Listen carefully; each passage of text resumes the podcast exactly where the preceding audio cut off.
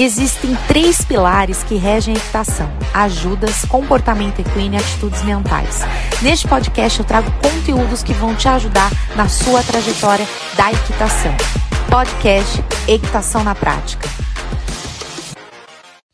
Olá, pessoal, sejam muito bem-vindos a mais um episódio do podcast Equitação na Prática. Meu nome é Mayara Verde e toda semana eu trago algum episódio relacionado ao universo da equitação, do cavalo e estamos no projeto Galopando entre as Raças, uh, episódios que eu venho trazendo características uh, de raças, explicando, trazendo curiosidades sobre as raças que nós conhecemos e até algumas que nós desconhecemos. Uh, estou ainda nas raças brasileiras, então hoje eu vou falar de mais uma raça típica tipicamente brasileira, claro que depois iniciaremos com outras raças também.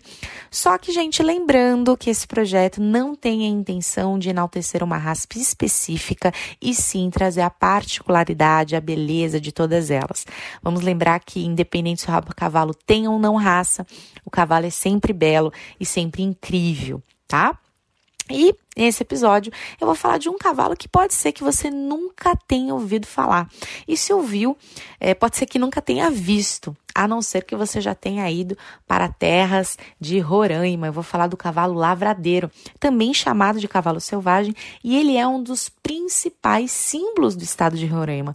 Por isso, não raramente, se você já foi para lá, você vai ver esse cavalo estampado em camiseta, em ônibus, em outros souvenirs que representam a região. Além disso, esse animal, ele é um presente genético para o cientista, gente, porque ele é a prova viva dos séculos de adaptações a condições bem complicadas, como em Roraima, de lavrado, né? E o tornaram por conta disso, um manancial de genes à disposição de pesquisa. Uma das características que mais desperta esse interesse dos pesquisadores é justamente o incrível desempenho físico desse cavalo. Ele é capaz, gente, de percorrer grandes distâncias em velocidade se alimentando apenas do capim do lavrado. E eles consideram esse capim de extrema baixa qualidade. Ele, inclusive, é conhecido popularmente como furabucho. Infelizmente, gente, o cavalo lavradeiro ele ficou em risco de extinção. Existe inclusive um programa de conservação de recursos genéticos da Embrapa que toma conta disso, né? Eles falam que essa explicação de, do risco desses animais é, serem extinguidos, né, é porque as pessoas, os produtores, né, eles começaram ao longo dos séculos substituir esses cavalos por outros mais produtivos. E o des desaparecimento dessa raça, né, principalmente desses é, é, primeiros exemplares, os, os realmente os, os exemplares selvagens, poderia representar uma perda de tesouro genético, porque, gente, esses animais eles possuem genes resultantes de anos de seleção natural. É, então, eles têm um enorme potencial para programas de melhoramento genético.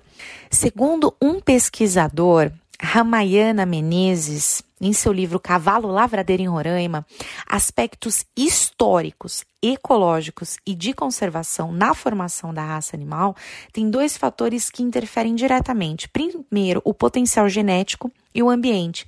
Quando há interação desses dois fatores, a gente determina o fenótipo, que é a forma física do animal, incluindo tamanho, resistência, rusticidade. O que acontece é que esses animais, eles não tiveram interferência do homem e eles levaram um processo de seleção natural mesmo. Então, esse processo de seleção natural sem interferência do homem faz com que apenas os animais mais adaptados sobrevivam.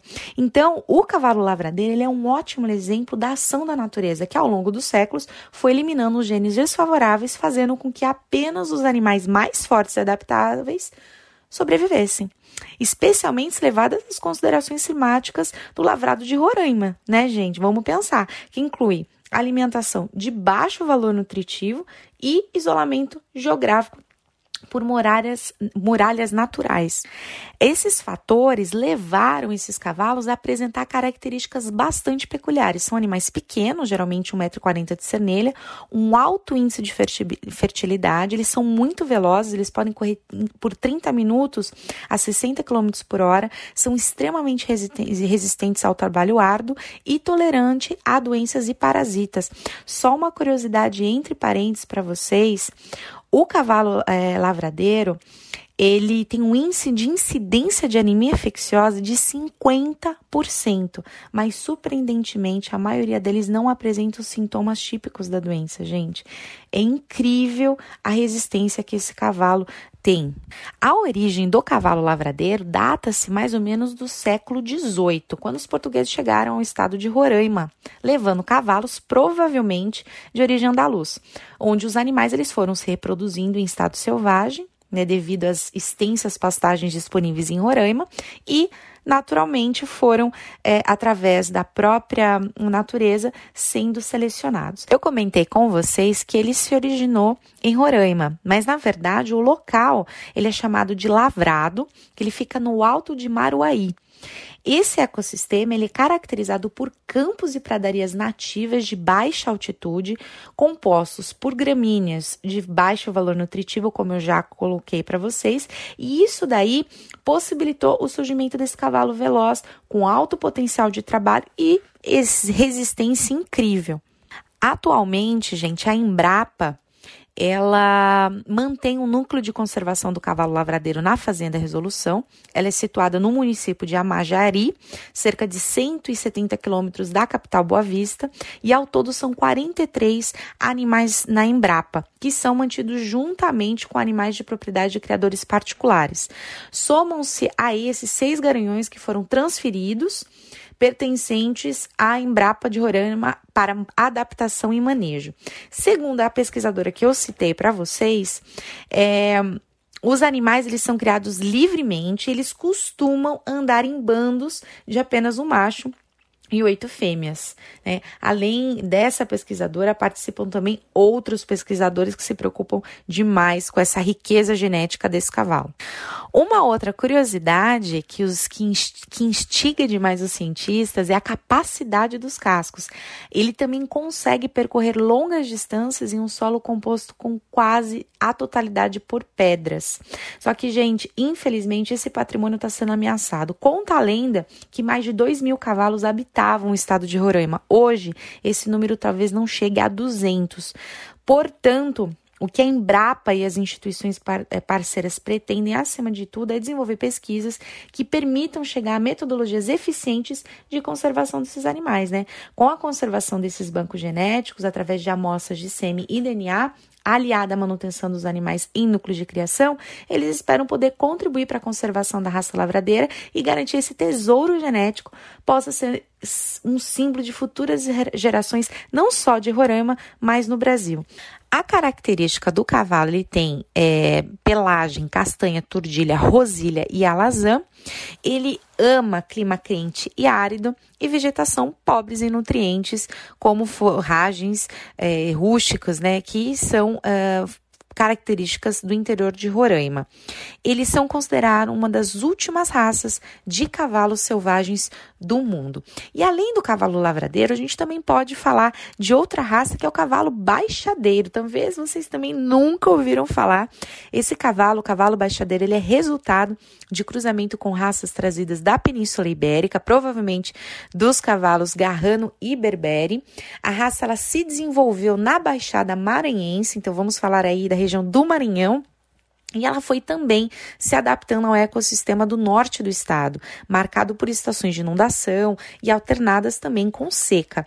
A raça centenária, ela também é ameaçada de extinção e recentemente passou a ser pesquisada pela Universidade Estadual do Maranhão e também faz parte do programa de aprimoramento genético e prevenção de animais da Embrapa.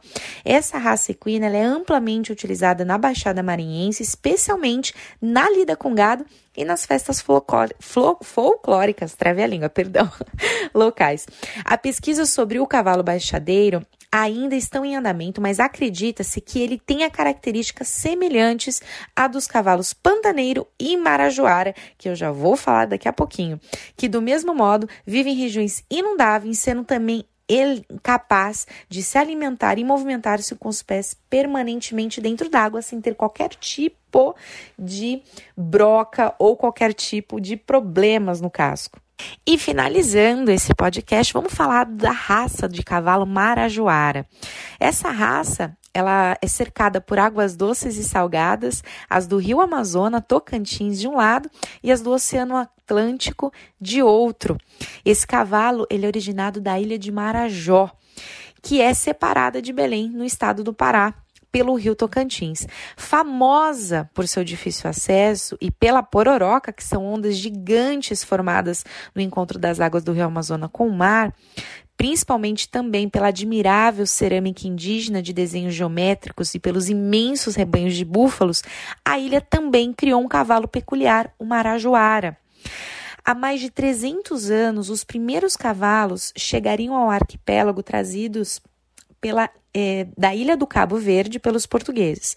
Os animais eles foram cruzados com cavalos árabes, alter e outras raças lusitanas, dando origem à raça marajoara. Desde então, por meio da seleção natural, o animal foi se adaptando às condições ambientais adversas da ilha, enfrentando duas estações, estações bem marcadas e rigorosas: a chuva e a seca. Dispondo de pastagem escassa e desafiando um tipo de solo argiloso, quebradiço, seco e batido pelas pegadas de búfalos, o Marajoara desenvolveu sua resistência e rusticidade. O cavalo é extremamente importante na região, especialmente para o trabalho de lida. Juntamente com o búfalo, ele também é largamente empregado como meio de transporte. Um outro cavalo desenvolvido na ilha de Marajó é o pururuca.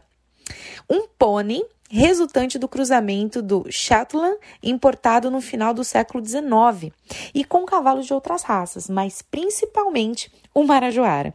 Projetos estão sendo iniciados para salvar esses animais da descaracterização genética pela qual estão passando.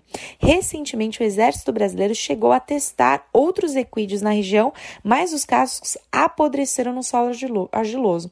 O Marajoara e o Pururuca são os únicos cavalos capazes de resistir à lama dos campos alagados das ilhas. Daí a urgência em preservá-los. E mais uma vez, a interferência da Embrapa para tentar salvar os genes desses animais incríveis, né, gente? Como a seleção natural é importante e, vamos, e seria incrível que nós conseguíssemos mantê-los o mais natural possível, sem a interferência humana, para que justamente mantivesse essa beleza da seleção natural e dessa beleza da adaptação que as espécies podem gerar.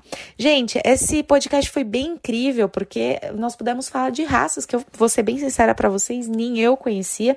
A raça, por exemplo, marajoara, o baixadeiro, o lavradeiro eu já tinha até ouvido falar, mas nunca ouvi a fundo. Espero que vocês também tenham gostado dessas curiosidades e de saber também que nós temos essas espécimes incríveis e preciosas no nosso território brasileiro.